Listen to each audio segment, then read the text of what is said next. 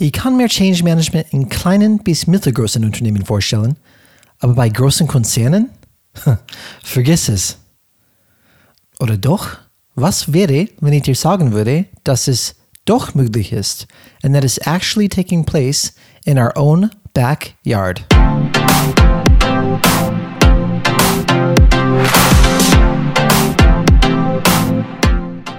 Hallo alle Changemakers draußen und willkommen zu Changes Rad Podcast, wo wir jeden Mittwoch Impulse und Ideen zum Change Management geben.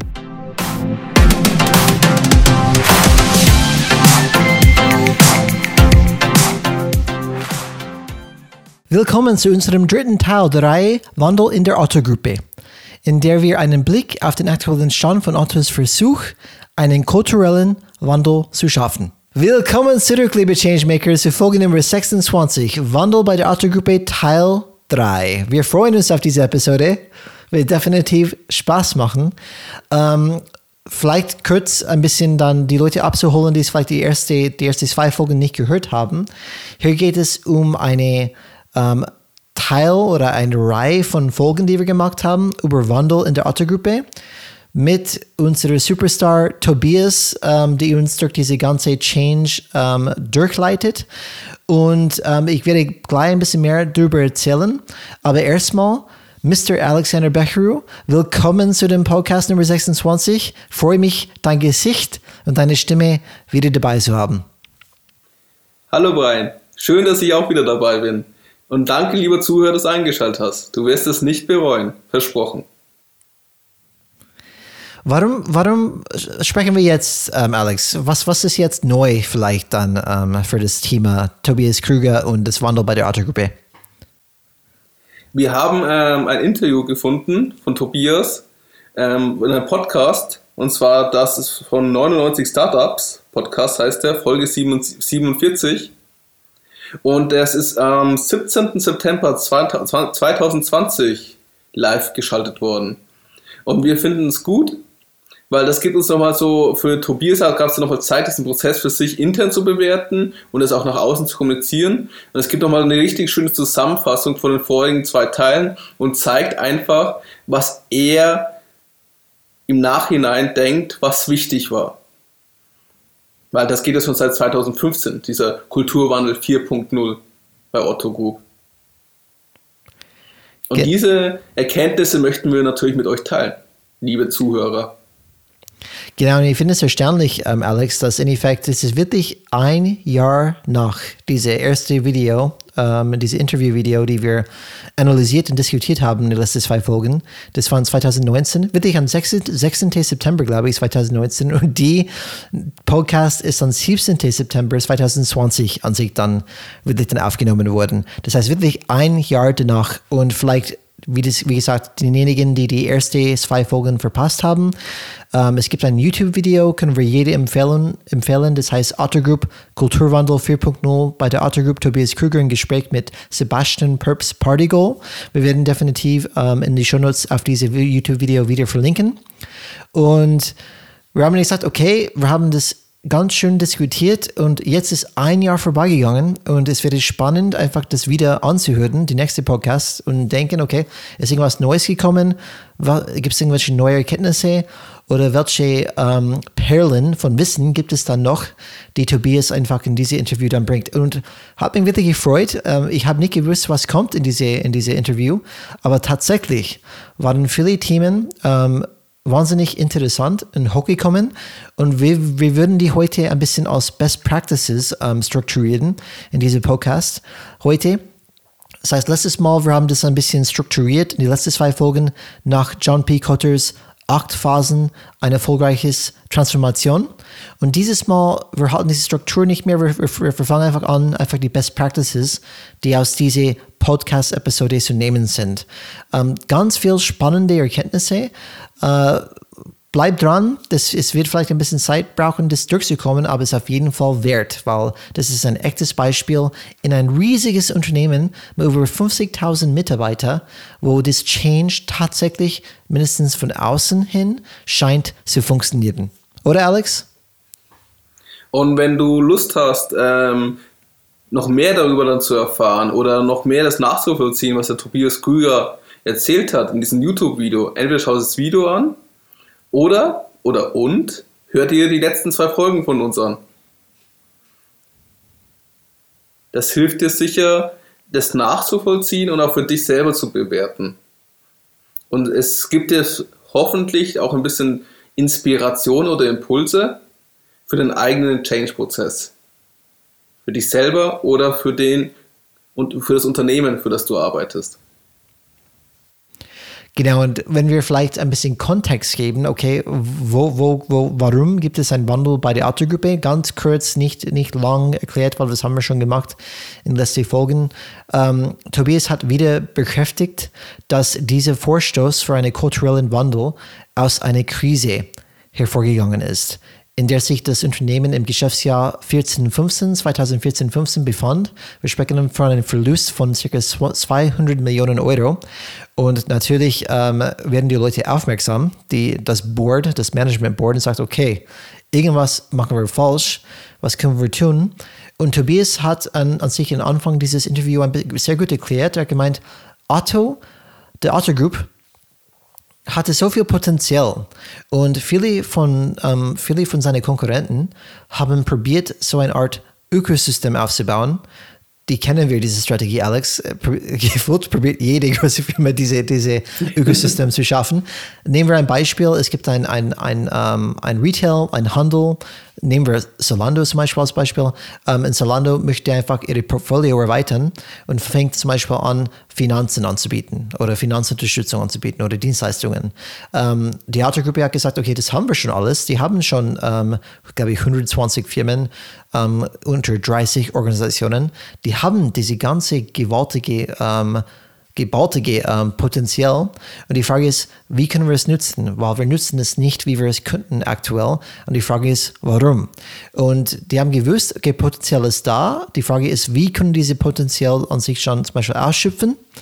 Und diese Frage ähm, hat, diese, diese Tobias hat es genannt, wie können wir Unleash the Beast. Das heißt, wie können wir einfach so schaffen, dass diese volle Macht von der Autogruppe rauskommt? Und die Antwort darauf von dieser ersten Analyse war nicht, okay, wir müssen irgendwie eine andere Struktur von unseren Geschäftsmodellen schaffen. Es war eher, die große Frage war, wie können wir die Kultur besser machen? Um, wir glauben, dass die Kultur eine große Hebel ist, eine große Stellschraube ist, damit wir einfach dieses Potenzial wirklich hervorbringen können. Ja, Tobias ähm, sagt ja auch, 2015, das war ja der Anfang des Kulturwandelsprojekts 4.0 für Otto. Und er war Teil des äh, internen Strategieteams Inhouse Consulting und hatte praktisch das Auftrag bekommen, mit seinen Kollegen das zu analysieren, wieso verlieren sie diese 200 Millionen Euro und wie kann man es in Zukunft verhindern. Und in diesem Rahmen dieses Strategieprojekts haben sie herausgefunden, dass ähm, sie, es gab praktisch Hinweise und Erkenntnisse darauf, sie brauchen ein neues Mindset, sie brauchen das richtige Mindset, um diese Herausforderungen, die aktuell gerade durch den Markt, durch interne Druck, durch externen Druck entstehen, zu meistern. Und genau. Was die Frage war praktisch für Sie, was hindert uns als Unternehmen, um besser zu werden? Was brauchen wir, um die, in, die internen Potenziale zu nutzen? Also Release a Beast, wie du gesagt hast. Und sie haben ja vorher schon Werkzeuge genutzt. Also das ist ein großer Konzern. Die, jeder kennt das, der schon mal in solchen Unternehmen gearbeitet hat. Sie hatten Educations, Empowerment-Programme, sie hatten Tools, aber irgendwie waren die nicht genug. Irgendwie hat das trotzdem nicht funktioniert. Trotzdem gab es diese Silo-Kommunikationsschwierigkeiten, lange Entscheidungswege unnötige bürokratische Prozesse. Dementsprechend haben sie gesagt, okay, wir brauchen ein neues Mindset, das heißt, wir müssen einen neuen Weg gehen. Wir brauchen einen Kulturwandel. Und so ist dieses Projekt Kulturwandel 4.0 dann auch gestartet. Fangen wir jetzt mit kurz, kurz vielleicht für unsere Zuhörer ähm, die noch gerne einen Einblick haben, wer ist eigentlich dieser Tobias Krüger, der der Bereichsleiter für Kulturwandel 4.0 ist, mit seinem 10-Mann-Team. Wir haben in den Show Notes ein kleines Video von der Otto Group dann verlinkt, wo ihr ihn seht, wo er ein ganz kurzes Interview gibt, also auch aus den offiziellen Otto-Quellen, wo man einen kleinen Eindruck bekommt, wer er ist, wie er ist und wie er auch spricht. Und man sieht, und das, was ich sehr interessant fand in diesem 6-Minuten-Video, er hat, hat gleich damit angefangen, dass er bei den Mutterkonzernen von Thomas Cook, Karstadt und Quelle gearbeitet hat, Arcandor. Und diese Firma ging 2009 pleite. Und er sagt dann, ich kenne dieses ungutes Gefühl nicht zu wissen, ob man am nächsten Morgen noch seinen Arbeitsplatz hat. Er hat es praktisch miterlebt, wie immer mehr Büros leer blieben, Büropflanzen eingingen, weil sich keiner mehr darum gekümmert hat. Und am Ende sagt er auch noch, er, ein Unternehmen zu scheitern zu sehen ist ätzend. Ich möchte es kein zweites Mal erleben. Und das sagt ein bisschen, warum er auch für dieses Projekt so kämpft, finde ich. Mhm. Es gibt so einen ganz kleinen Eindruck. Deswegen schaut es euch gerne an. Definitiv, es ist auf jeden Fall wert, das anzuschauen zu verstehen, okay, die Menschen hinter diesem Wandel, weil auch wenn ein Mensch nur so viel beeinflussen kann, ich glaube, dass Tobias' Person eine riesige Rolle spielt in diesem ganzen Wandel. Nicht nur seine Kompetenzen, seine, Fäh seine Fähigkeiten, ähm, seine, seine Art und Weise, Beziehungen einfach zu pflegen und aufzubauen mit den, mit den, äh, mit den die Stakeholder, die, die Board, das Management Board, seine strategische Sicht, ähm, die er so wirklich, glaube ich, gut hat. Und ich glaube, er ist eine wahnsinnige, wahnsinnige Person und ähm, führende Person für diese Wandel bei, bei, der, bei der Autogruppe. Macht auf jeden Fall Sinn, das näher anzuschauen. Er betont auch immer, es ist eine Teamleistung. Das sagt er, er ist, er ist ja nicht der Experte, was ja auch wichtig ist. Genau, da kommen wir noch dazu. Äh, solche, solche Sichten, solche einfach, wie er einfach vorgeht, weil das ist an sich für uns Best Practices, wie man Change oder Wandel bei einem Unternehmen gut schaffen kann. Und da werden wir gleich damit anfangen. Manche Best Practices werden wir tiefer reingehen, manche relativ kurz gehalten. Aber wie gesagt, wir probieren unsere Folgen eine Stunde, ein bisschen über eine Stunde zu halten. Deswegen müssen wir probieren, durch diese Inhalte zu gehen heute. Es gibt ganz viel zu erzählen. Und fangen wir einfach gleich an, steigen wir gleich rein springen wir ins Meer, Alex, mit das erste Thema. Ähm, für mich, äh, das erste, was kam, ist eine Erzählung von, von Tobias, dass die zufällig gemacht, das war irgendwie nicht groß gedacht oder groß geplant, aber die, was die im, im Anfang gemacht haben, die haben mit ganz vielen Angestellten gesprochen, auf alle Ebenen der Organisation. Ähm, zum Beispiel, ob es eine, eine ähm, Auszubildende war, oder eine Top-Manager war oder jemand die Logistik, aber auch zum Beispiel jemand, die das Unternehmen gerade frisch reingekommen ist oder gerade das Unternehmen verlässt. Ähm, auch äh, internationale Kollegen, nicht nur in Hamburg, aber auch in anderen Ländern, haben mit ganz vielen Leuten gesprochen. Und ich glaube, hier ist das Schlüsselwort, das Stichwort, die haben nicht gesprochen nur, die haben zugehört was die Leute gesagt haben. Und ich glaube, diese Feed, durch diese ganzen Feedbacks, ähm, es war kein offizielles Survey, äh, wirklich eine Umfrage, das war wirklich äh, Gespräche.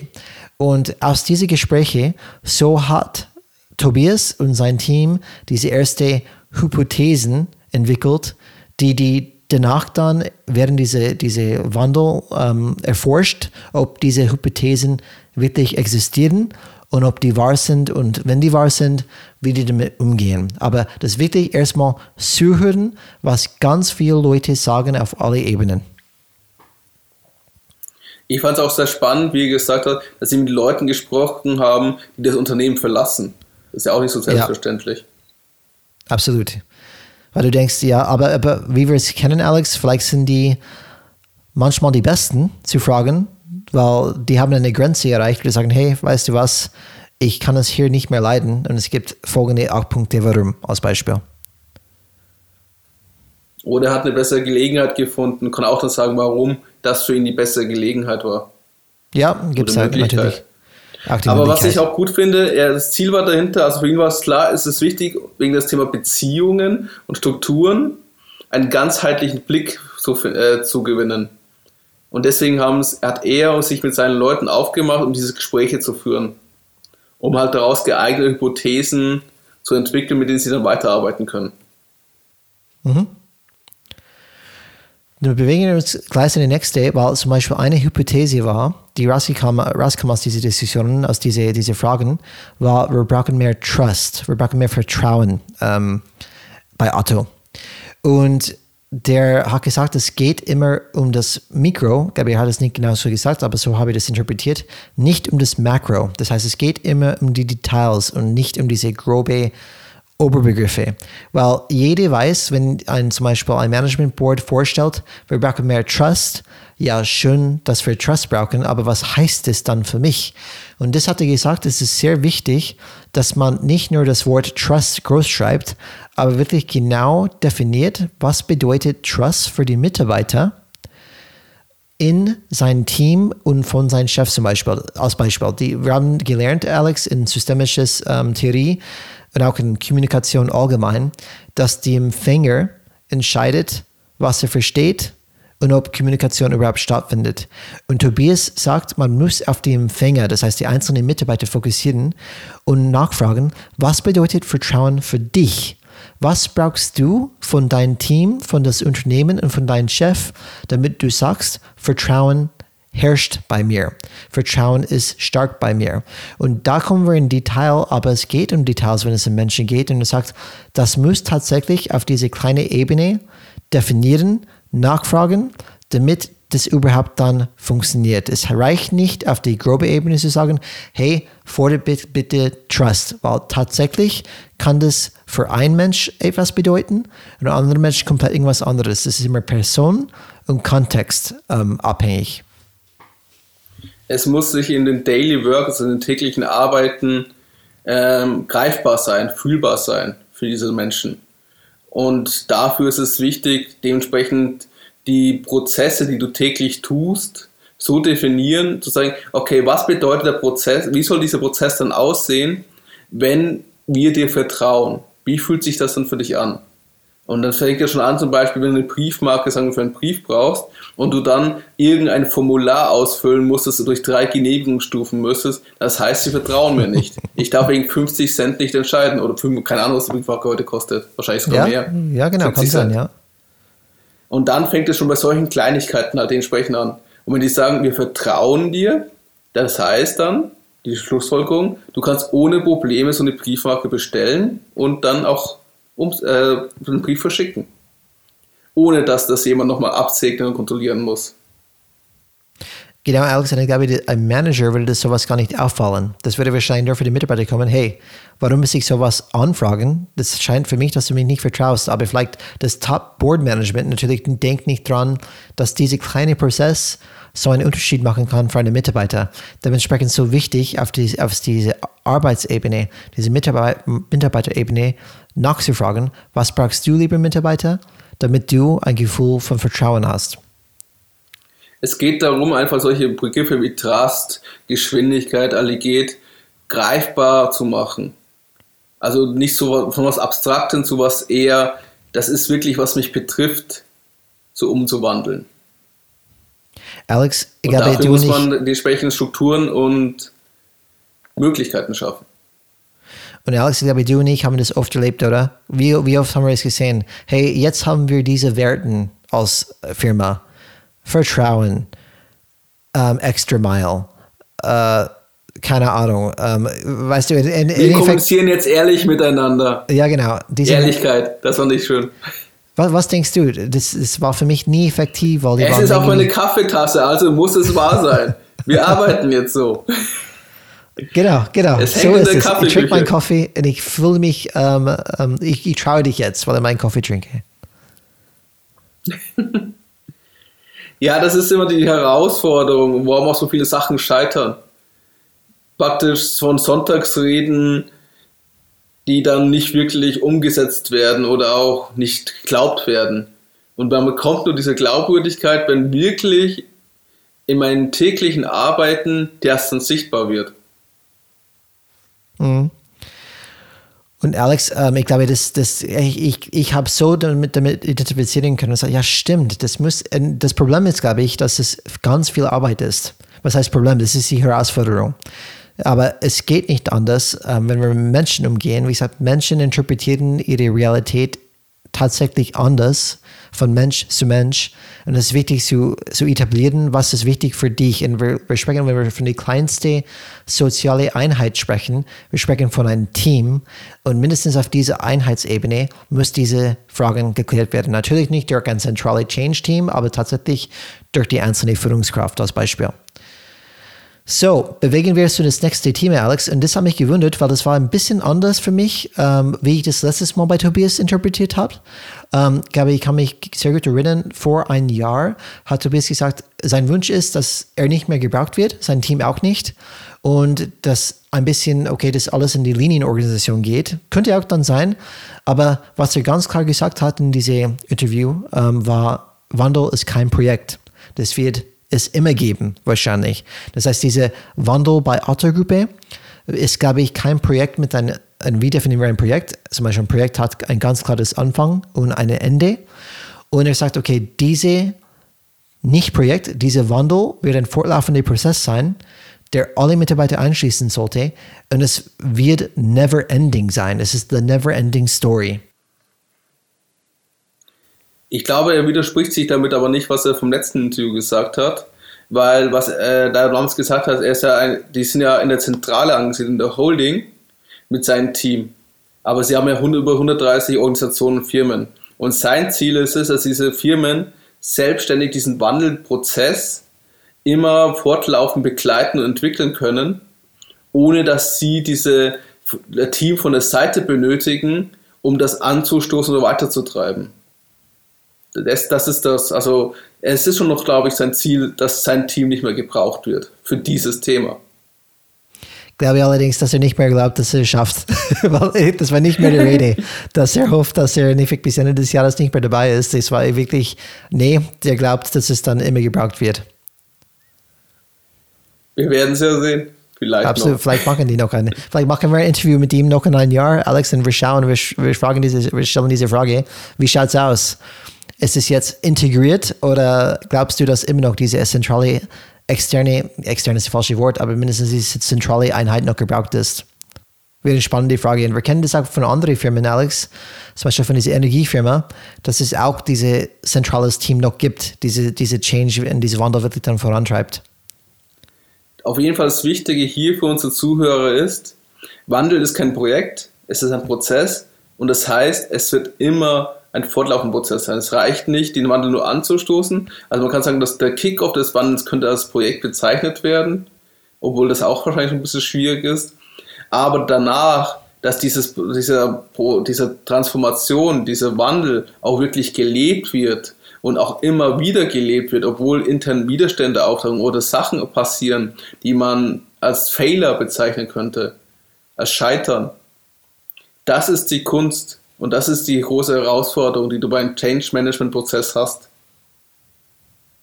Es muss, der Wandel muss, diese neue Verhaltensmuster müssen dann so alltäglich werden, dass sie Teil der Organisation sind und nicht was Neues, nicht was Externes, nicht was Fremdes.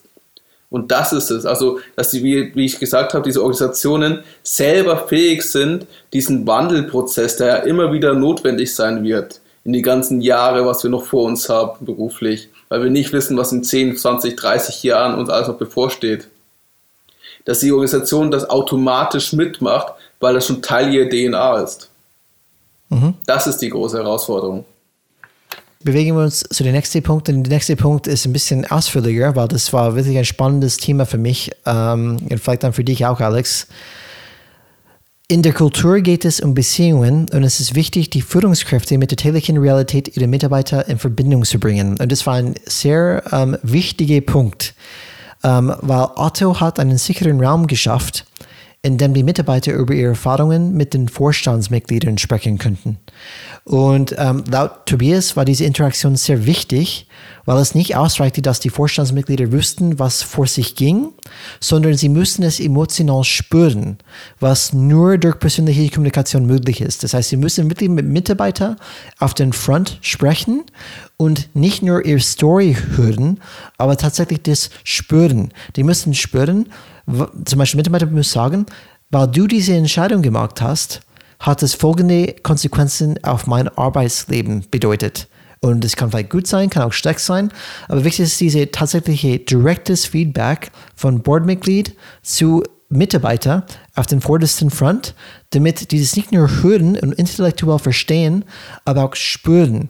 Und das ist, was auch John P. Cotter sagt. Man muss nicht nur ähm, an den Intellekt sprechen, man muss auch die Herzen dafür gewinnen und irgendwas spüren. Und ich glaube, deswegen war es so wichtig, dass Tobias sagt, okay, na, diese zwei Parteien müssen sich zusammenkommen, damit wirklich die, die, die Board ganz oben verstehen, tatsächlich, die sind die kritischen Probleme und wir müssen irgendwas tun.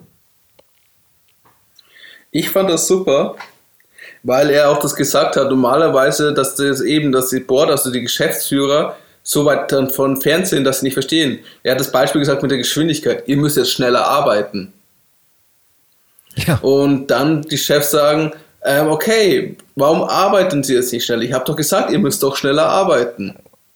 Und dass die dann zu weit von der Daily Business teilweise weg sind, von den Angestellten, dass sie gar nicht nachvollziehen können, dass dieses schnelle Arbeiten ja nicht geht, weil die Strukturen ja nicht da sind oder die Entscheidungswege noch zu lang sind oder was auch immer. Irgendwas gerade diese Mitarbeiter daran hindert, schneller zu arbeiten. Und es ihnen nicht hilft, wenn der Chef sagt, arbeitet schneller. Weil wir brauchen ja Geschwindigkeit, um mit dem Wandel mitzuhalten. Absolut. Oder auch Silos brechen. Oder ähm, wir bauen das Vertrauen auf. Das waren so, er hat mehr solche Beispiele genannt. Und das Wichtigste war eben, diese sichtbar, dieses, diese Themen greifbar und sichtbar für die Vorgesetzten, also für die Geschäftsführer zu machen, damit die überhaupt den, die Themen erkennen und dafür auch Raum geben. Und er hat ein Safe Place geschaffen, in so äh, Workshops oder auch in so Meetings und er hat Freiwillige gesucht. Weil, wie sagt man, wie fängt man an? Wer traut sich, das zu machen? Er hat freiwillig gesucht und es ist das Vorteil, was er gesagt hat, von dieser großen, riesigen Pool, von diesen 50.000 Angestellten. Du findest immer deine 15 Leute, die bereit sind, ihren Vorgesetzten die echte Meinung und Situation zu sagen. Und was er dann machen muss, ist das moderieren, damit sie auch verstehen, was das Problem ist und ähm, was das bedeutet. Ähm, was auch praktisch, er hat es so, ähm, was hier wichtig war, ist auch, was er gesagt hat, seine mit seine also die ganzen Geschäftsführer, die ganzen Management-Ebenen in der Otto Group, also von den ganzen vielen Unternehmensstationen, das sind keine dummen Leute. Und es hilft halt nicht, denen nur mit Fakten und Daten zu kommen. Du musst es für sie fühlbar machen. Das hatte ich auch selber ein bisschen, wo ich fand ich auch lustig, überrascht, dass er, weil er als Inhouse-Consultant vor allem stark gearbeitet hat, wo Zahlen, Daten, Fakten ja immer sehr wichtig in den Präsentationen sind. Und es hat jetzt auf einmal wirklich über Gefühle, dass die Leute das fühlen müssen, dass sie mit ihrem Herz dabei sind. Und du musst ihnen halt bewusst diese schlechte Situation ähm, aufzeigen, indem du sie damit konfrontierst. Deine Entscheidung hat meine Arbeit negativ beeinflusst. Damit sie erkennen, wo die Probleme sind um, damit sie dann anfangen können, diese Probleme zu beheben. Und Alex, ich finde dann, ich kann das auch aus persönlicher Erfahrung sprechen, zum Beispiel so eine Aussage von Top-Management, ihr müsst schneller arbeiten. Wir haben schon alles. Es gibt agiles Vorgehen, es gibt Bücher, es gibt Site-Management. Wir haben so viele Seminare gemacht über Site-Management. Warum seid ihr nicht schneller? Und meine, nach meiner Erfahrung ist, diese Gespräch findet sich sogar vielleicht statt, ganz kurz, zwischen Geschäftsführung und Mitarbeiter, die wirklich diese täglichen Probleme sehen.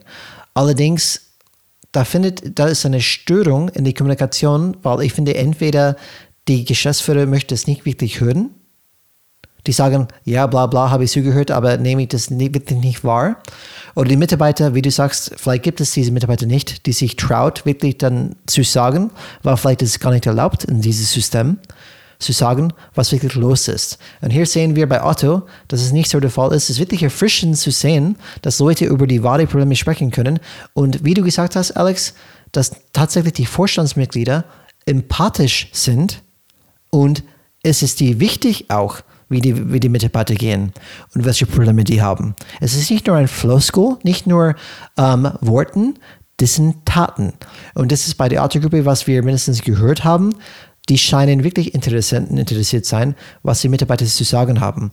Und ich muss mich auch, auch wirklich lachen, weil jeder kennt das in diese Unternehmen, in unterschiedlichen Unternehmen in Deutschland, bestimmt auf der Welt. Alex, du kennst es auch bestimmt. Wie geht man normalerweise vor, wenn, wenn man eine, eine Wandel, eine neue Kulturprojekt zum Beispiel starten möchte?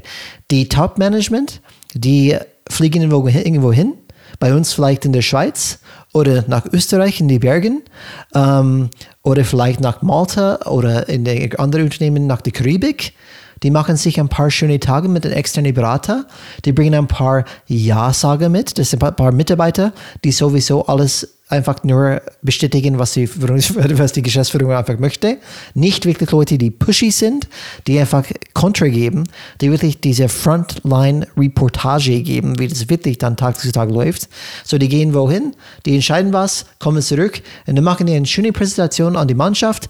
Hey, wir brauchen Trust, das, das und das. So, ihr seid jetzt dran, liebe Mitarbeiter, macht es. Und ich fand ein sehr schönes äh, Zitat oder äh, Statement von Tobias, in dem er sagte, wenn sowas passiert, die Boardmitglieder wenn die ihre Boardmitglieder ihre Ergebnisse präsentieren nach diesem schönen ähm, Aufenthalt irgendwo, wo die hatten, die sprechen, die sprechen immer über die Leute vor ihnen, aber nie über sich selbst. Das heißt, es ist nie Selbstkritik. Wir müssen mehr Vertrauen einfach dann vorleben. Wir müssen, wir müssen selbst schneller sein. Wir müssen die Hindernisse aus, aus dem Weg räumen und sagen, nein, ihr seid lieber dran. Und das ist etwas, was ich so oft gesehen habe. Und eigentlich ist es ganz klar, dass es nicht funktioniert. Ich glaube auch, dass die Top-Management auch denken würde, klar, dass es nicht funktioniert. Trotzdem, das ist für mich ein dysfunktionelles Muster, die sich immer mhm. wieder lebt. Und war ganz schön zu hören, hey, es geht schon anders. Er hat ja auch gesagt, es war übliche Praxis bei Otto. Genauso haben die das früher gemacht. Und es war ein Musterbruch, indem diese neue Interaktion eingeführt hat. Und es war eine sehr große Herausforderung, diesen Safe Space aufzubauen, den Leuten das auch dementsprechend ähm, zu ermöglichen, diese Erfahrung zu sammeln. Und es hat ihn viele Gespräche und viele Herausforderungen gekostet, das zu ermöglichen, dass das auch dann passiert ist. Und man muss auch sagen, es ist auch für die Boardmitglieder, also für die Geschäftsführer oder für die Manager, nicht angenehm, wenn auf einmal sie auch negatives Feedback bekommen. Das müssen sie auch erstmal vertragen. Und dass sie es auch nur schaffen, dass sie es nicht persönlich nehmen. Das kostet ja auch viel Kraft. Sprichst du aus eigener Erfahrung, Alex? ich schon. Klar, die Kritik tut immer weh aber macht uns nur besser. Natürlich spreche ich aus eigener Erfahrung, aber auch dementsprechend, es ist auch, das ist zum Beispiel bei unserer, glaube ich, täglicher Arbeit wichtig, zu erkennen, wann ist Kritik richtig anzubringen. Also wann hat es überhaupt ein, eine Chance, angenommen zu werden und wann nicht. Also wo muss das Gespräch stattfinden und wie näherst du dich dem Thema an? Wie ist dein Gegenüber aufgestellt? Nimmt es gleich auf eine persönliche Ebene wahr? Ist er bereit überhaupt gerade in dieser Phase dieses Feedback anzunehmen? Du kannst ja nur ihm das Angebot machen. Genau, das ist sehr guter Punkt, hoffen, Alex. dass er vielleicht daraus was macht. Ist es auch berechtigte Kritik, muss man auch sagen. Mhm. Und in Effekt, wir sagen, okay, das, das ist eine gute Überleitung zu dem nächsten Punkt. Weil was haben die, die Vorstände gemacht? Die haben natürlich diese Feedback genommen, aber was ich sehr gut fand, was die super Best Practice wäre, wir sagen, ein Wandel oder Change braucht Unterstützung von Top-Management. Das ist eine absolute Notwendigkeit. Und das, wie gesagt, Tobias meint, oft in der Vergangenheit spricht das Top-Management über die Mitarbeiter aber nie über sich selbst. Und in diesem Fall, in diesem Wandel ist es schon anders geworden oder anders, anders gewesen. Die Boardmitglieder begannen damit, sich, sich an sich, sich selbst zuerst zu verändern und mit gutem Beispiel voranzugehen. Das heißt, die haben tatsächlich untereinander Kritikgespräche ausgesprochen, Fehler zugegeben. Und das haben die das auch nicht nur gemacht, die haben es auch öffentlich gemacht. In diese neuen Kommunikationsmittel, wie Blogs zum Beispiel, wo Leute wirklich nachvollziehen könnten, oh, schau mal hier, was die diskutiert haben. Das heißt, wenn das, wenn die Top-Management, wenn das Board das wirklich vorlebt, wir haben auch gesehen, dass das oberste CEO selbst einen Fehler zugegeben hat und sich entschuldigt hat und das ein Mythos war, oder beziehungsweise kein Mythos, ein Story, die überall verbreitet worden ist in das Unternehmen das macht etwas mit den Menschen. Und diese mit gutem Beispiel vorangehen von Top-Management ist ein absoluter, glaube ich, wichtiger Punkt, damit die Mitarbeiter sehen, hey, die, die sagen das nur, vielleicht kann ich dich doch trauen. Vielleicht kann ich mich selbst tatsächlich Kritik äußern, äußern an meiner Führungskraft, weil das oberste Board es macht. Und wenn mein Führungskraft das sagt, hey, das will ich nicht, sage ich, tut mir leid, das ist die neue ähm, das ist der neue Weg bei Otto. Wenn du es nicht kapiert hast, dann gehen wir direkt zu der Führungskraft, dein Führungskraft und vielleicht zu Board, weil Board ist offen für jeden Mensch, der hinkommen möchte. Ja, was hier auch wichtig ist, die haben sich dann praktisch gefragt, was für ein Verhalten wollen wir überhaupt in der Firma zukünftig haben? Welche Werte sind uns wichtig? mit welchen Werten gehen wir voran? Und dann war die Frage natürlich, was wir ja auch ziemlich in all unseren Folgen immer wieder als wiederkehrendes Muster sagen, Wandel fängt, bei einem persönlich an. Wenn, du, wenn wir über Change Management sprechen, reden wir auch immer über einen persönlichen Wandel, über eine persönliche Veränderung, ein persönliches Wachstum, über Selbstreflexion.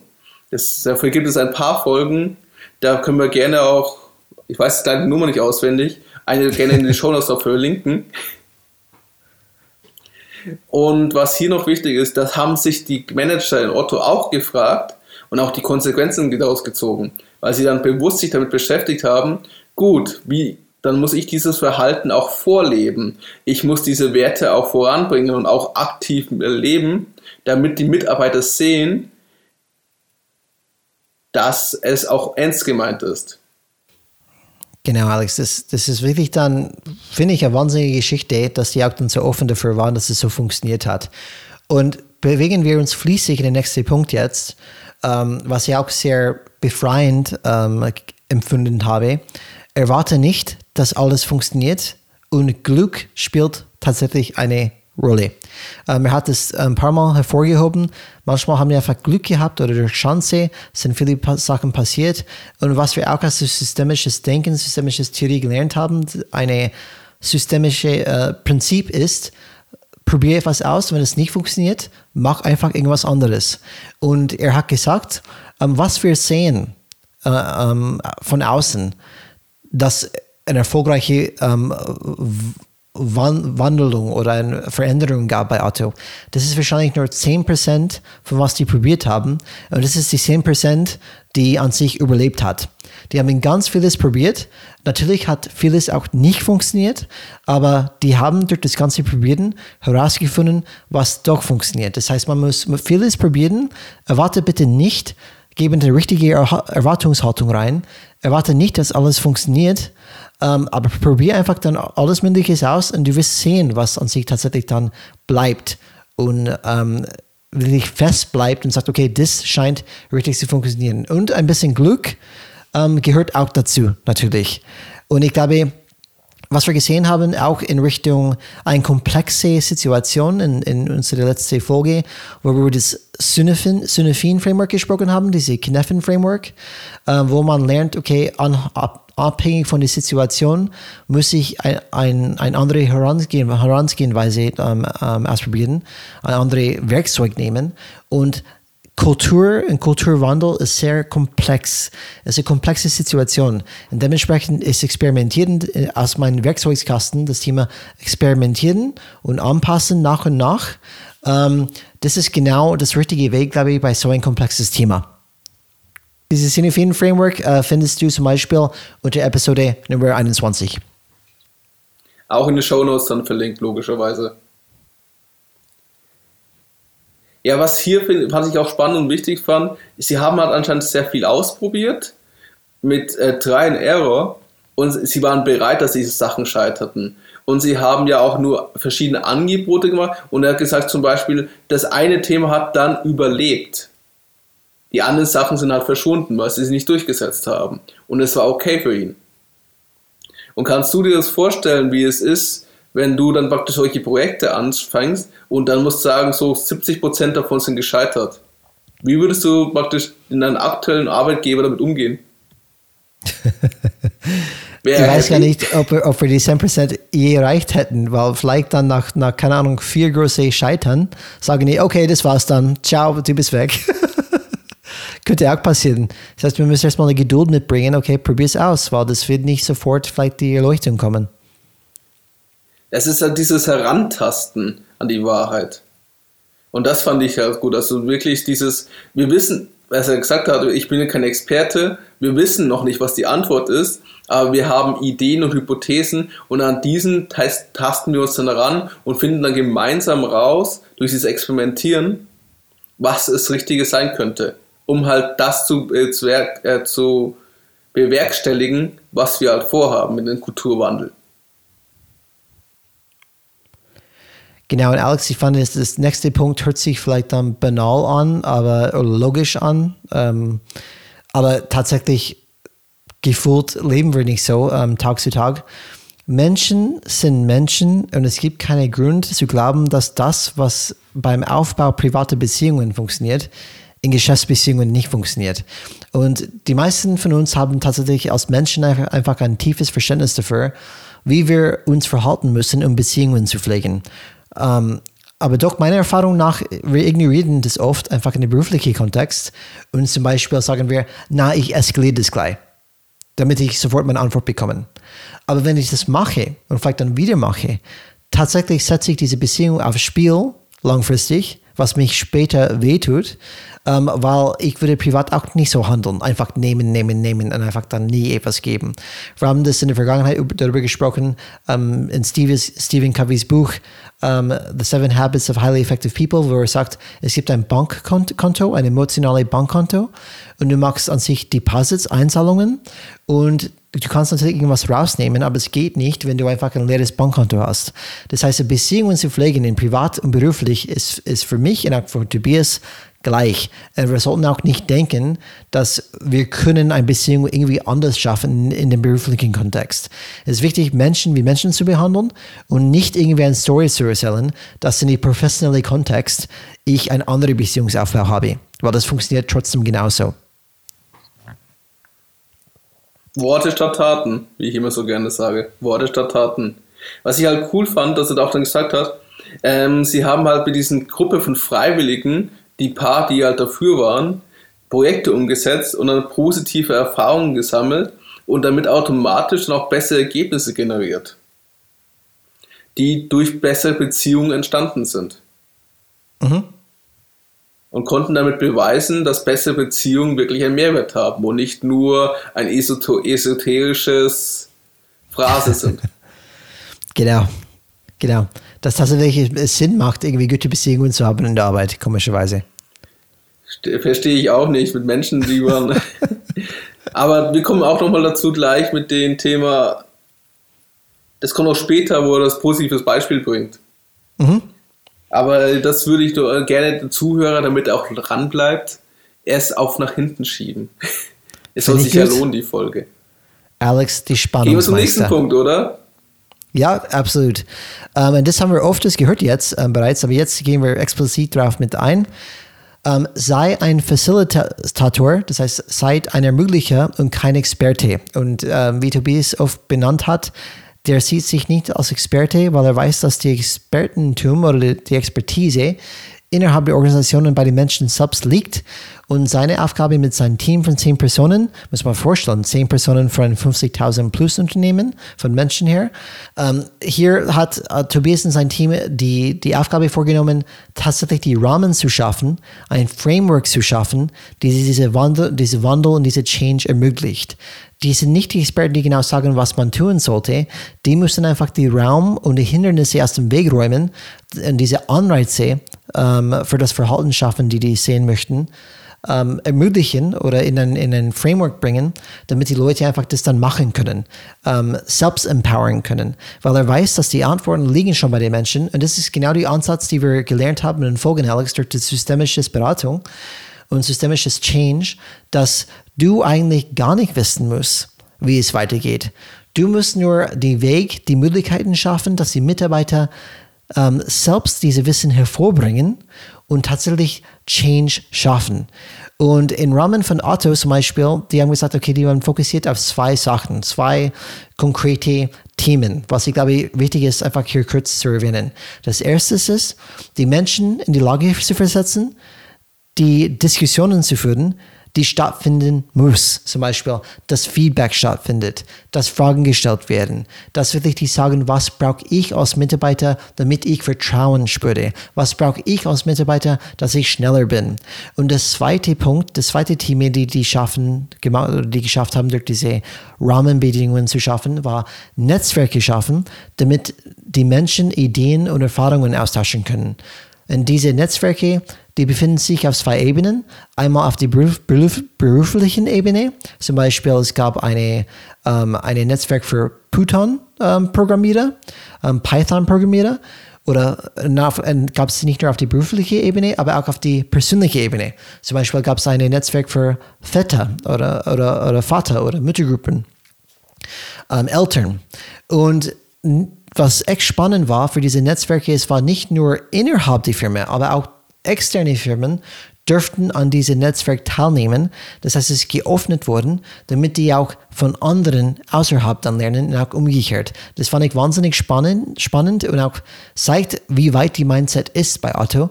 Das sagen, okay, nicht, nicht alles für uns, aber wir merken, dass wir nicht alles wissen, dass das Netzwerk, dass diese Expertise ähm, ausschöpfen können, wenn wir äh, miteinander erstmal sprechen können. Deswegen, ich muss, äh, ich muss einen, Rahmen schaffen, damit die Leute miteinander diskutieren können. Und zweitens, ich muss die Leute zusammenbringen, damit immer mehr Wissen und Expertise aus diesem riesigen Netzwerk hervorkommt.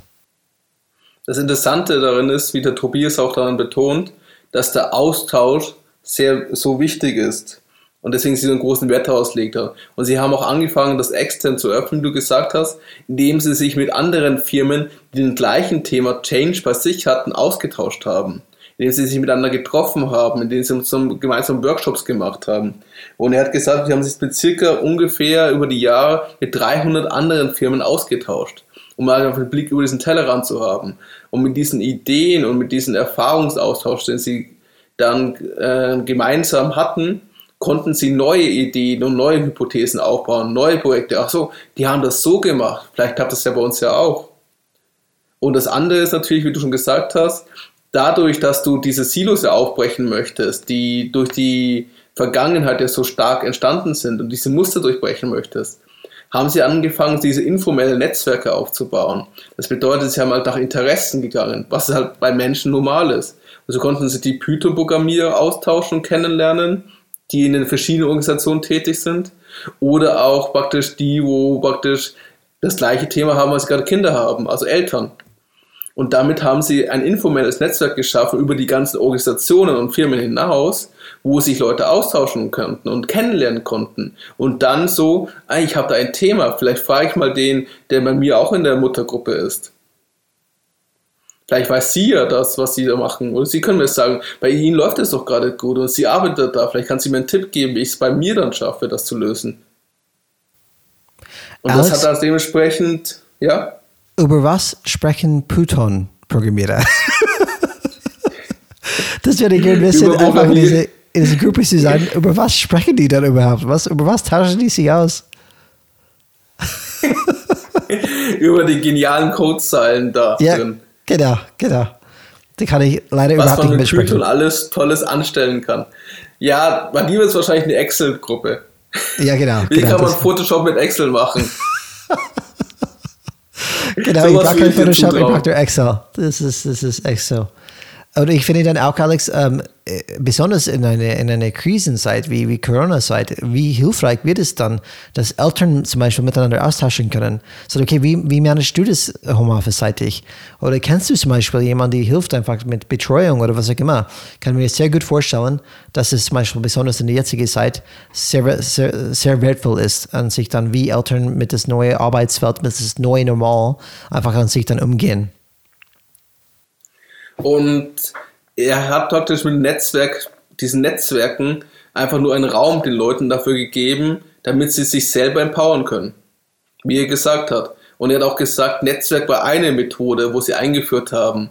Und das ist eine der Methoden, die halt überlebt hat. Ja, genau, genau. Und Alex, gleich das nächste Thema, äh, nächste, nächste Punkt. Die Denkweise ist immer wichtiger als die Werkzeuge. Ähm, und er hat zum Beispiel dann ähm, gesagt, vor zehn Jahren bei der Autogruppe müsste ein Angestellter seinen Chef, der wahrscheinlich auch seinen Chef fragen würde, um Erlaubnis fragen, wenn er sich mit einer anderen Person in der Organisation vernetzen wollte. Das heißt, man sieht, was sich geschiftet hat. Vorher war es gar nicht möglich, ähm, ein Netzwerk aufzubauen, ohne mit seinen Chefs zu sprechen. Und mittlerweile äh, ist es nicht nur so, dass man niemand, niemand fragen muss, aber es sogar dann wirklich ähm, ähm, befähigt, einfach jeder Mensch ist befähigt, Netz, zu Netzwerken nicht nur intern, aber auch extern. Und es ist egal, welche Tools man erstellt, wenn man die Mindset nicht hat, zum Beispiel, dass man sagt, wenn meine Führungskraft nicht die Mindset hat, hey, Netzwerken ist sehr wichtig, dann wird er mich immer hindern in meine, in meine, ähm, in, in mein Tun, wenn ich probiere einfach ein Netzwerk aufzubauen. Egal welche Tools es gibt. Kann die schöne Tools geben, ähm, die schönsten Tools auf der Welt geben bei mir am Schreibtisch. Aber wenn mein Chef das nicht erlaubt, weil er die Mindset nicht hat, dann bringt es mir gar nichts. Das heißt, die Mindset, die Mindset, die Denkweise ist immer wichtiger als der Werkzeug. Die Werkzeuge folgen, die folgen die Denkweise. Er hat ja gesagt, die Tools, also die äh, IT-Struktur hat es leichter gemacht, sie auszutauschen. Also hat das erleichtert. Aber wie du schon gesagt hast, ohne das richtige Mindset nutzen diese guten Tools überhaupt nichts. Sie nutzen, hat er auch erwähnt, Windows, äh, nicht Windows, äh, Office 365, also das ganze Paket von, was Office so anbietet. Die kennen wir. Und das kennen wir, wir arbeiten zum Beispiel auch damit. Und ähm, wie viele andere Firmen wahrscheinlich ist auch, vor allem wegen Corona sind es viele, mehr, wenn man so die Zahlen sieht von Microsoft, sind viele Firmen damit auch äh, eingestiegen, alles zu digitalisieren, in Anführungszeichen, indem sie Office 365 nutzen. Und was er auch gesagt hat, noch zusätzlich hat natürlich jede Organisation oder jede Abteilung auch ihre eigenen Tools. Also sie geben das auch nicht vor, das ist das Tool, mit dem du jetzt arbeiten musst. Und, und es gibt auch zum Beispiel Slack oder alles andere möglichen Tools, die genauso gut sein könnten dafür. Und er überlässt es den Organisationen. Aber was hier wichtig ist, vor zehn Jahren, wenn, wenn einer Hilfe gebraucht hätte und eine andere Organisation gefragt hätte, hätte derjenige, der gefragt worden ist, erst seinen Chef fragen müssen, der hätte erst seinen Chef gefragt und dann hätte man entschieden, das nicht zu machen, weil es Ressourcen kostet und man will ja auch der anderen Firma nicht helfen, wenn man sich erstmal sich selbst sorgen muss. Und das, was der Change war, ist einerseits, ich muss nicht mehr um Erlaubnis fragen zu helfen, sondern ich finde es auch gut, dass ich eine andere Organisation helfen kann ich freue mich, wenn eine Organisation in Otto Group erfolgreich ist. Es muss nicht immer nur meine Organisation sein. Und wir feiern auch deren Erfolge. Was? Und das ist, was das sich in Mindset geändert hat. Das ist ja ein dieses Beispiel, feiern, was Alex. wir in. Ein andere feiern. Die nicht, wenn sie Erfolg haben. Das gibt's nicht. Und das Beispiel hat er auch gebracht mit Bonprix, wo dann die, ich weiß nicht, war das das war Schwab. Wo diese andere. Schwab war die Genau, wo. Schwab die Probleme hatte mit einem Prozess und Bonprix ihnen dann Leute für sechs Wochen geschickt hat, um diesen Prozess mit einem Sprint aufzusetzen, damit Schwab diesen digitalen Prozess auch äh, selber etablieren konnte. Ohne irgendwelche Kosten zu berechnen oder um eine Gegenleistung zu äh, verlangen. Das ist Magic. Das, Das ist zeigt Win-Win einfach, Magic, wie sich- Leute. Dass praktisch man nicht sich nur als Einzelkämpfer in der Otto Group sieht, sondern als Teamplayer. Und das ist der große Change, den sie geschaffen haben. Aber es ist auch Stück für Stück und harte Arbeit. Und es ist immer noch harte Arbeit. Aber mit den Geschichten, die sie durch das Tun, durch das Machen erschaffen, wird es immer mehr als erwünschtes Verhalten gesehen.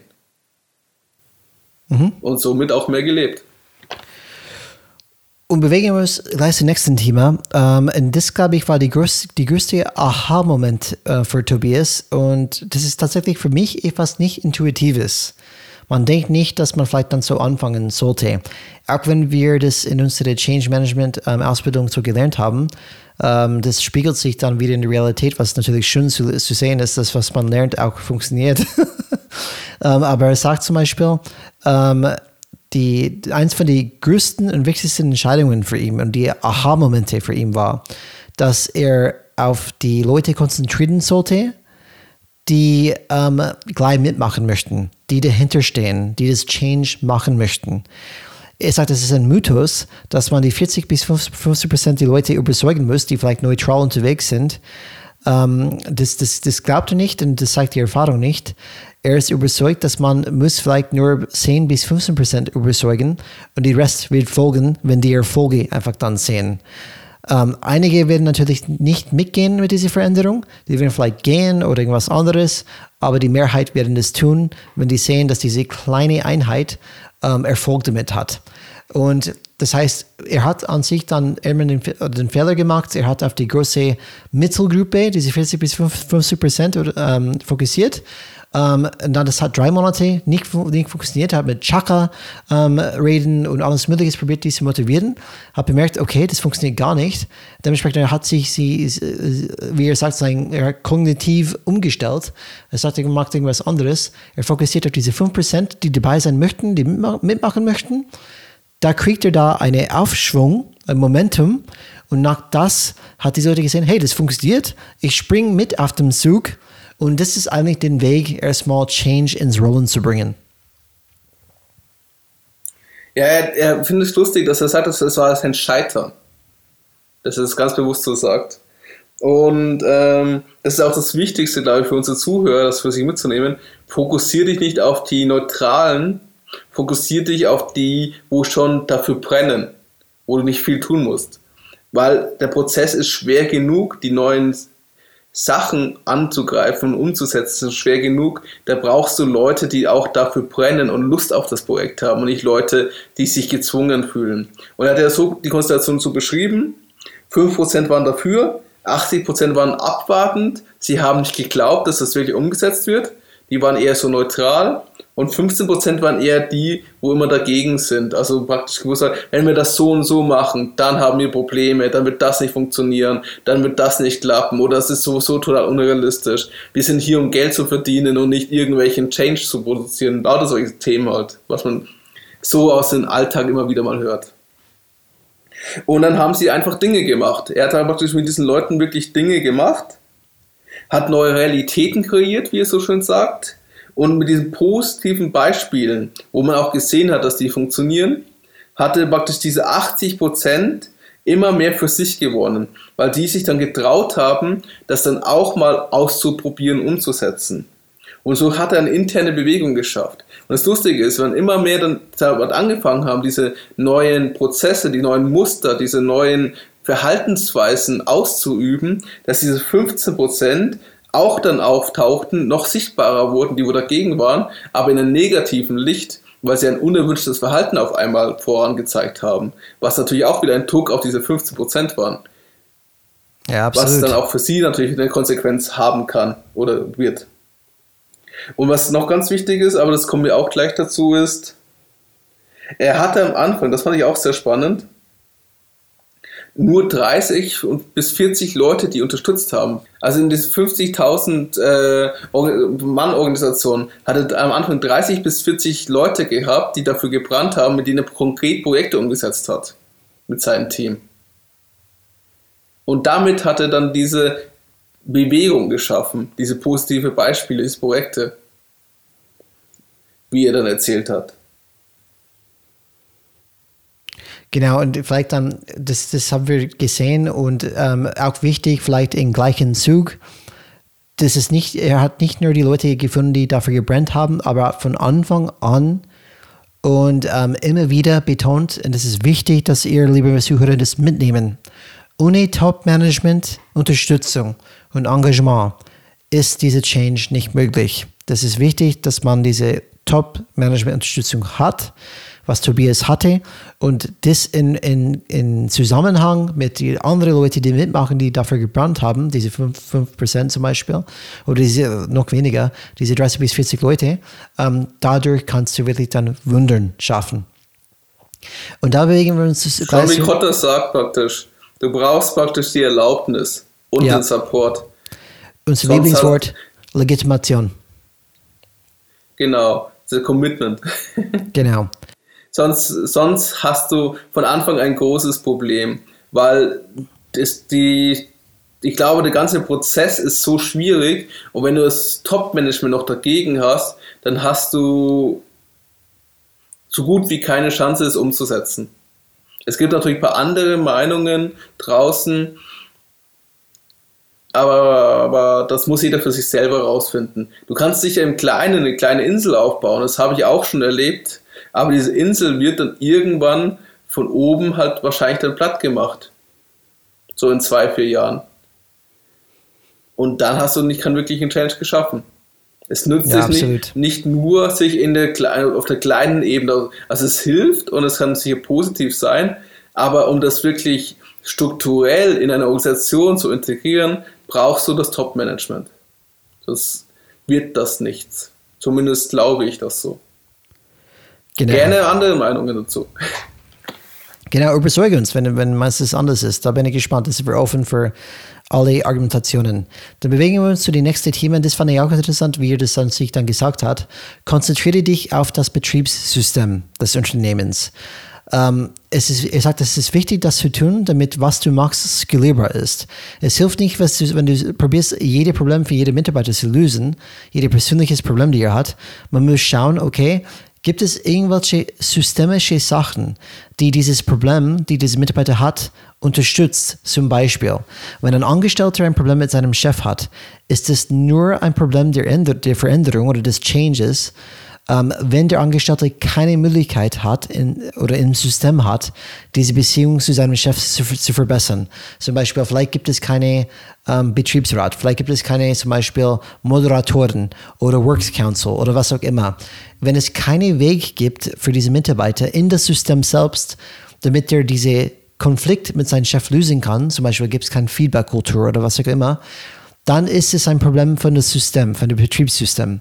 Dann, dann würde tatsächlich Tobias und sein Team überlegen, okay, was müssen wir an das System ändern, damit zukünftig diese Mitarbeiter sein Problem mit seinem Chef klären kann. Vielleicht brauchen wir zum Beispiel konkret ähm, Feedback-Seminare, warum Feedback wichtig ist. Oder vielleicht brauchen wir einfach gewisse Rahmen, wo solche Feedback-Gespräche stattfinden können oder was auch immer. Aber das ist skalierbar. Wenn es, okay, das wird nicht nur für diese Mitarbeiter gehen, das wird für alle Mitarbeiter bei der Firma gelten. Und das ist was für mein Betriebssystem. Fokussiere, welche Hindernisse stehen im Weg, damit die Mitarbeiter seine volle Potenziale nutzen kann. Und diese Hindernisse in diesem Betriebssystem müssen erstmal beseitigt werden. Neue Prozesse, Strukturen, Systeme müssen geschaffen werden, damit dieses Betriebssystem performanter läuft und diese Mitarbeiter die Werkzeuge bekommen, die die brauchen, ihr Potenzial auszuschöpfen. Er hat ja gesagt bei dem Beispiel des schlechten Chefs, das ist nicht mein Thema. Ja. Wenn du einen schlechten Chef hast. Mir ist es ein Thema, wenn du dann mit dem schlechten Chef nicht umgehen kannst, weil er dich an deine Arbeit hindert, dahin dein Potenzial zu nutzen, um deine Aufgabe zu erfüllen oder um sein Unternehmen besser zu machen. Und dann, er hat gesagt, es gibt ja, also Otto ist ja eine große Organisation und hat dementsprechend Prozesse dafür. Zum Beispiel bei der HR, dass es dafür eine Abteilung gibt, wo du jederzeit hingehen kannst und die lösen das mit dir dann zusammen und gucken, ob das richtige, was das Notwendige ist dafür. Und deswegen Fokussierung. Er sagt, er arbeitet immer an das operative System, an das Betriebssystem der Organisation. Und nur so, er hat jetzt nur zehn Leute in seinem Team, nur so schafft er die Skalierung in der Organisation. Er kann nicht praktisch kümmern, wie du kommst mit der anderen Abteilung nicht klar oder mit deinen Kollegen oder deinem Chef oder was und du hast das Problem oder du dich nervt es, dass du praktisch einen langsamen Rechner hast. Das sind Sachen, die, wenn er sich damit beschäftigen würde, Er würde erstmal das nicht alles lösen können. Es wären viel zu viele Themen und es würde ihn von seinem Ziel, diese strukturellen Wandel hinzubekommen, äh, ablenken. Es ist effektiver, und das ist aber was unsere Hörer vielleicht mitnehmen sollten, sich darauf zu fokussieren, was die Rahmenbedingungen sind. Also was ist da praktisch das operative Rahmen, wo er agiert und wo kann ich dann die Stellschrauben finden, um ihm das zu ermöglichen, möglichst effektiv zu arbeiten und auch zu erkennen, was die neuen Verhaltensmuster sind. Und bei Otto zum Beispiel wäre das so, ähm, dadurch, dass der digitale Wandel so wichtig ist und wir schneller arbeiten sollen, was heißt das in Daily Business? Unsere Mitarbeiter brauchen eine moderne Ausrüstung, brauchen einen modernen Rechner, weil also wie sollen sie schneller arbeiten, wenn sie erst mal 20 Minuten warten müssen, bis der Rechner startet? Nur als so ein Beispiel. Und das sind die Konsequenzen und daran beschäftigt er sich dann.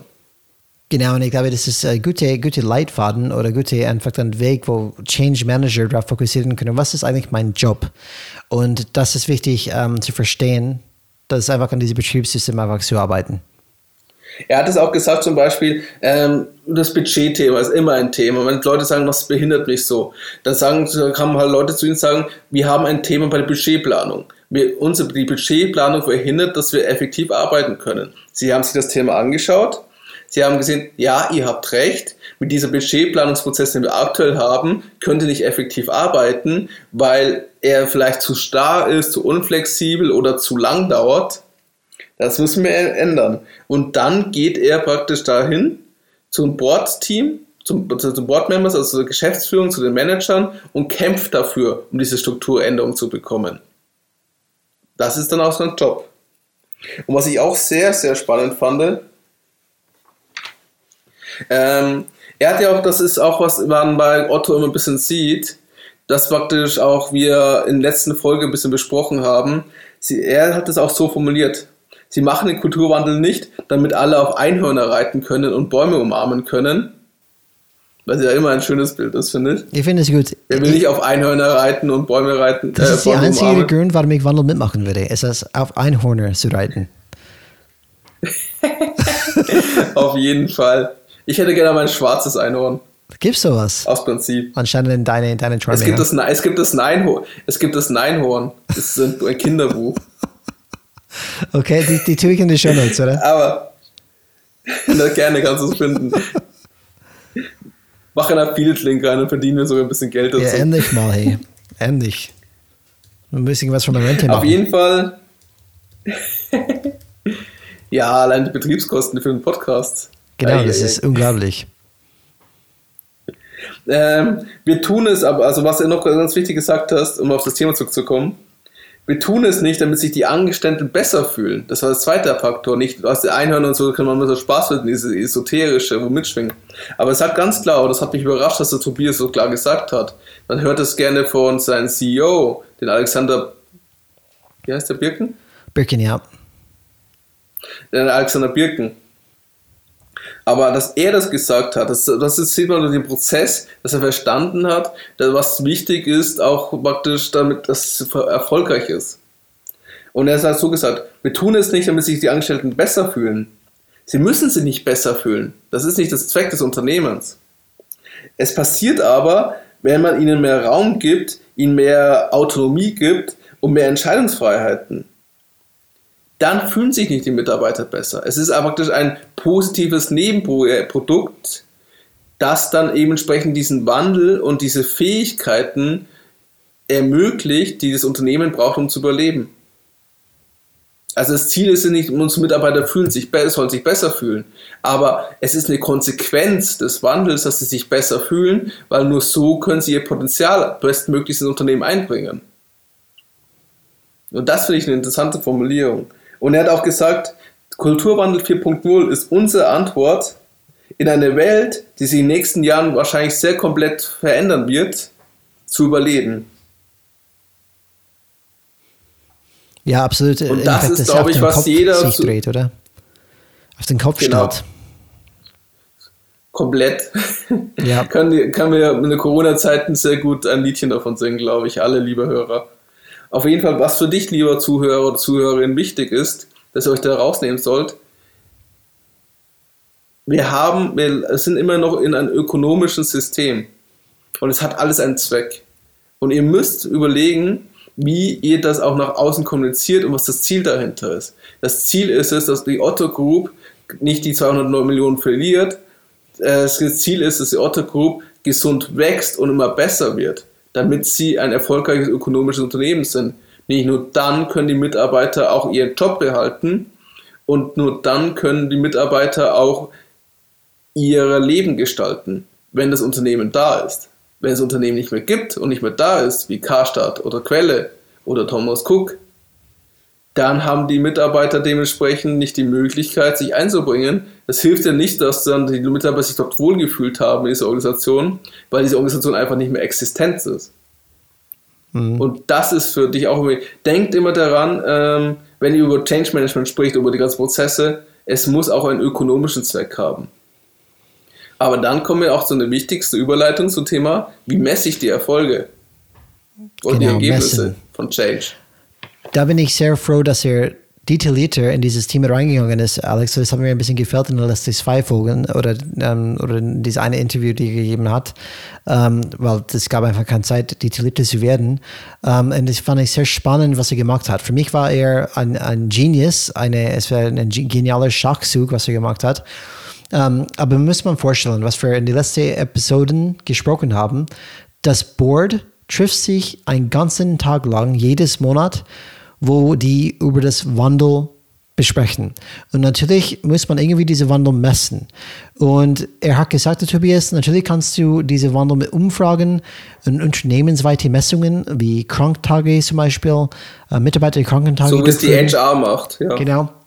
Aber Tobias lehnte ein zentrales Kultur KPI-Dashboard wirklich ab, was ich erstmal, was ich viel mutig dann finde. Das heißt, nee, lieber Board, das mache ich nicht. Für ein paar Gründe. Erstmal ist es extrem kompliziert, schwer zu bestimmen, woran man sich überhaupt messen lassen will. Und es schafft keinerlei Vertrauen, wenn ich ständig alle Mitarbeiter messe. Weil wenn wir sagen, wir wollen einfach Mitarbeiter Vertrauen schenken und äh, ein, ein, ein Kultur von Vertrauen aufbauen, dann wenn ich ständig über den Schulter gucke und sage, hey, was machst du da und messe, dann ist es vielleicht ein falsches Signal. Ähm, und durch seine strategische Arbeit und seine Nähe zu den, zu den Board, Management Board, hat er gewusst, dass die Vorstandsmitglieder nicht wirklich messen wollten. Sie wollten nur wissen, wie es den Angestellten, Angestellten geht, wie dieser Wandel funktioniert. Und dementsprechend hat Tobias beschlossen, wie gesagt, für mich ein Ninja-Move, ähm, die Sache umzudrehen. Und er stellte den Angestellten eine Frage. Und die, die Frage war zum Beispiel, was muss ein Vorstandsmitglied dich fragen, wenn sie dich zufällig anrufen würde? Und, und wenn es um Wandel geht. Und dementsprechend hat diese, diese Fragen einfach, diese Frage an die Mitarbeiter gestellt, hat geniale Antworten, Antworten von den Mitarbeitern zurückbekommen. Das heißt, wie gesagt, wieder eine mögliche, kein Experte, lasst die Mitarbeiter selbst diese, diese, diese Arbeit für ihn machen. Und die Fragen zum Beispiel, die rauskamen, waren, hast, so zum Beispiel, gehen wir davon aus, und das, das hat er die, die ähm, Board befähigt, das dann zu tun, weil diese Mitarbeiter haben gesagt, hey, wenn du mich anrufst, lieber Boardmitglied, frag mich bitte die folgenden fünf Fragen. Hier sind ein paar Beispiele Fragen. Die erste Frage ist, hast du ähm, etablierte kulturelle Strukturen? Zum Beispiel hast du ein lokales Team bei euch? Hat dieses Team ein Budget? Nummer zwei, wie verhält sich der lokale CEO Hast du das Gefühl, dass sie wirklich deinen lokalen Kulturwandel unterstützen? Und diese Fragen waren offen, offene Fragen, nicht, nicht Fragen, die zu waren, nicht keine Ja-Nein-Antwort. Die waren so gestellt, dass die Mitarbeiter wirklich irgendwas dann erklären sollte, könnte. Ähm, mit diesen fünf Fragen, die die überlegt haben, ähm, kann der Vorstand nun jeden Mitarbeiter fragen, einfach anrufen, den er möchte. Jeder Mitarbeiter weiß, dass das passieren kann. Jeder Mitarbeiter weiß, welche Fragen er beantworten muss. Und das heißt, der Vorstand hat ein ganz gutes Gefühl durch die Gespräche, die die führten, wie die Kulturwandel geht. Und tatsächlich, sagte Tobias, und ich gebe ihm voll recht, wenn es um Kulturmessung geht, dann kann man das nur wirklich schaffen über Gespräche mit Menschen zu führen.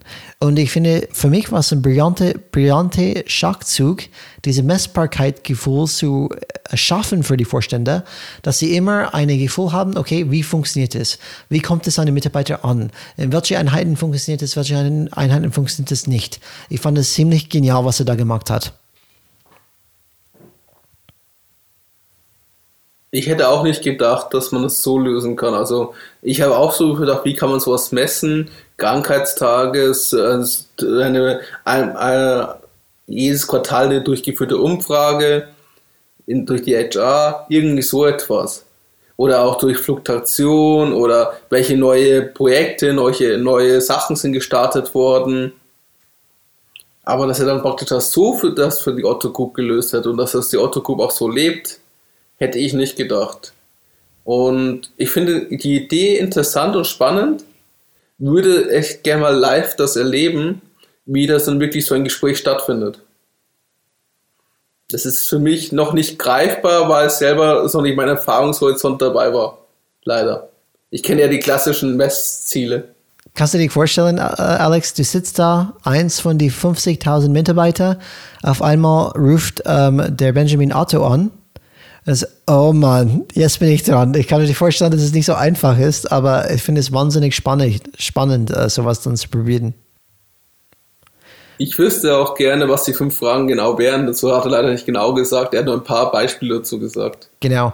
Und er sagt auch, Alex, dass er kriegt immer wieder ähm, Anfragen beziehungsweise ähm, E-Mails, ähm, Werbe-E-Mails von externen Consulting-Firmen ähm, sagt, hey, sowas brauchst du nicht machen. Ich habe die optimales Tool für dich, die genau misst, wie diese Kulturveränderung zum Beispiel stattfindet. Und er sagte, ja, das kann sein, interessiert ihn erstmal nicht.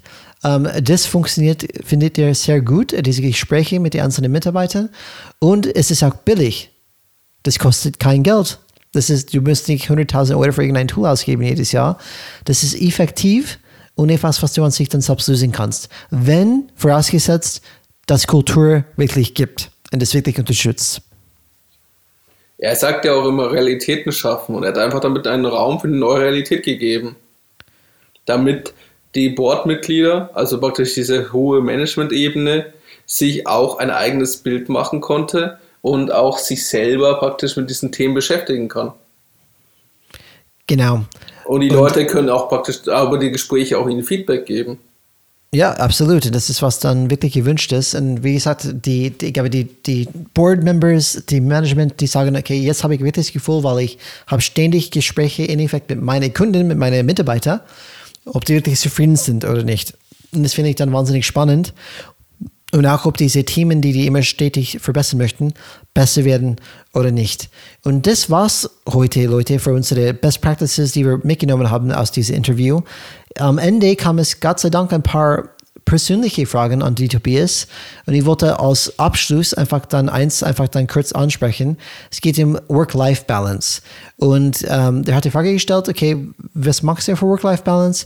Hat es sich ein bisschen geändert, vielleicht während, während Corona-Zeiten? Und er hat gesagt, ja. Und was ich spannend fand, ist, dass ich glaube, alle von uns kennen das, die Familien haben, dass er hat ganz viele Telefonate geführt und Videoanrufe geführt, wo seine Kinder einfach in Bild reingesprungen sind und vielleicht ihm ähm, kurz unterbrochen hat. Und er findet es sehr gut, dass es so ist, weil was ist eigentlich, was geht es, wenn wir hier sprechen über Change? Wir sprechen um Menschen. Ja, die sind Menschen, die Familien haben, die ein Leben haben außerhalb der Arbeit. Und er findet, und er kennt es auch andere Beispiele von Kollegen, äh, nicht Kollegen, aber Leute, die er kennt, die bei anderen Firmen arbeiten, wo es absolut tabu ist, dass sein Kind reinspringt und das Bild einfach dann reinkommt. Das heißt, es ist ganz unterschiedlich gelebt ähm, in diese, aber, aber, es kommt immer mehr vor in diese Corona-Zeiten.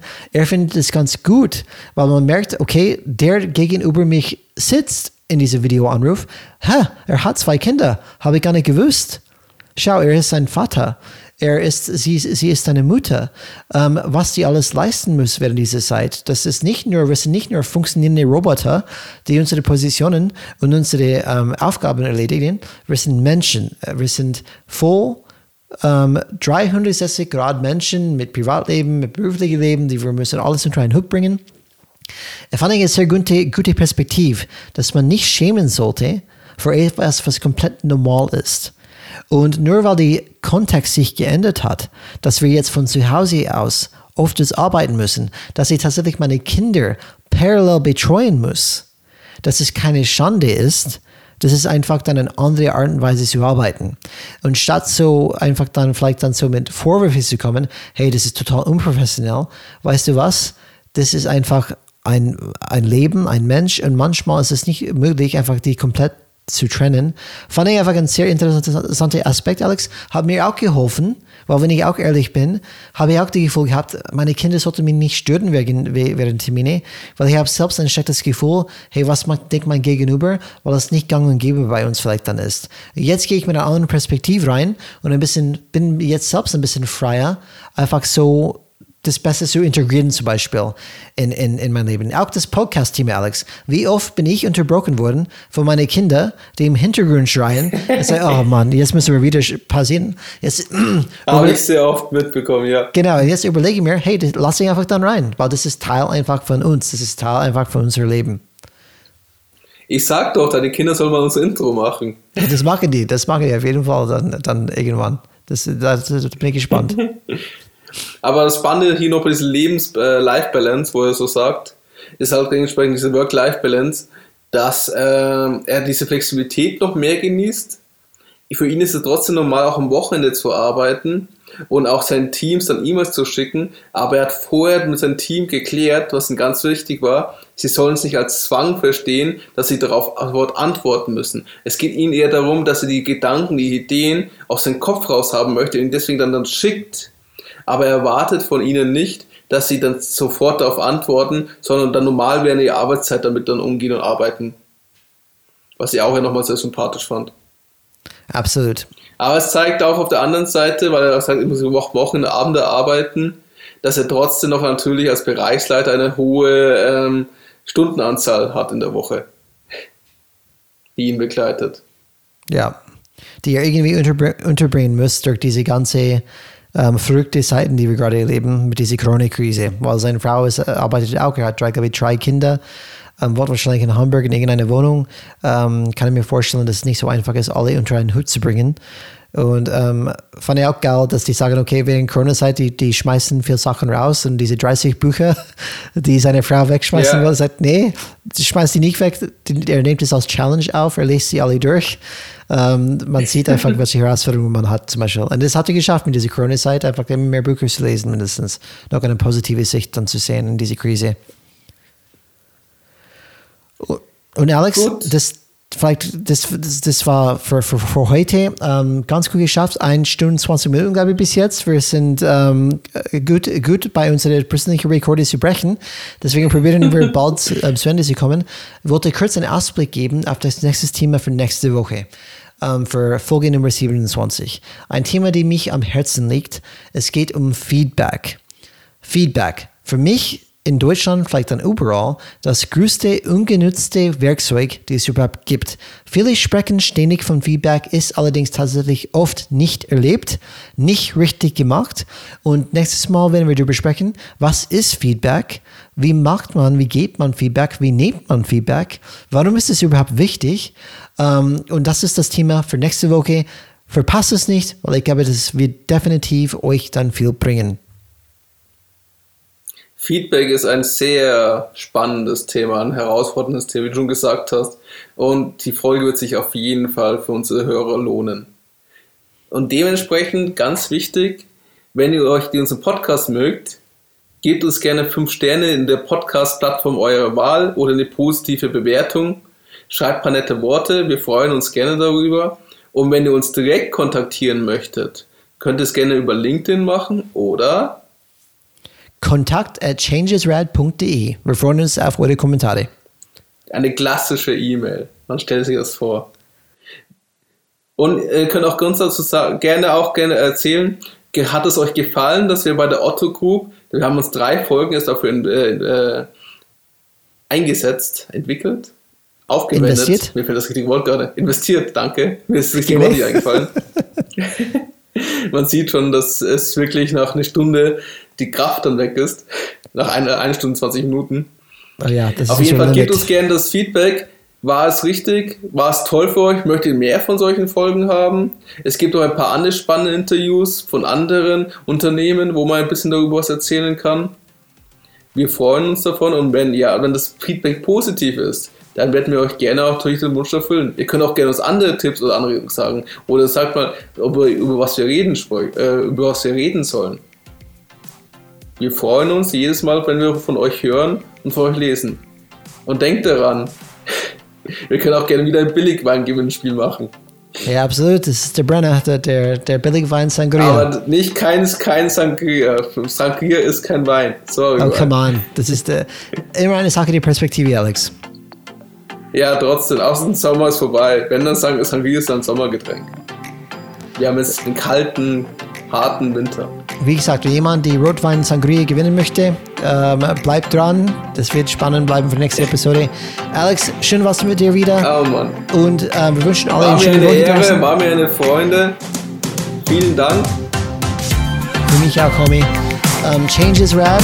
Und wir sehen uns nächstes Mal. Schaltet gerne wieder ein. Ciao. Ciao.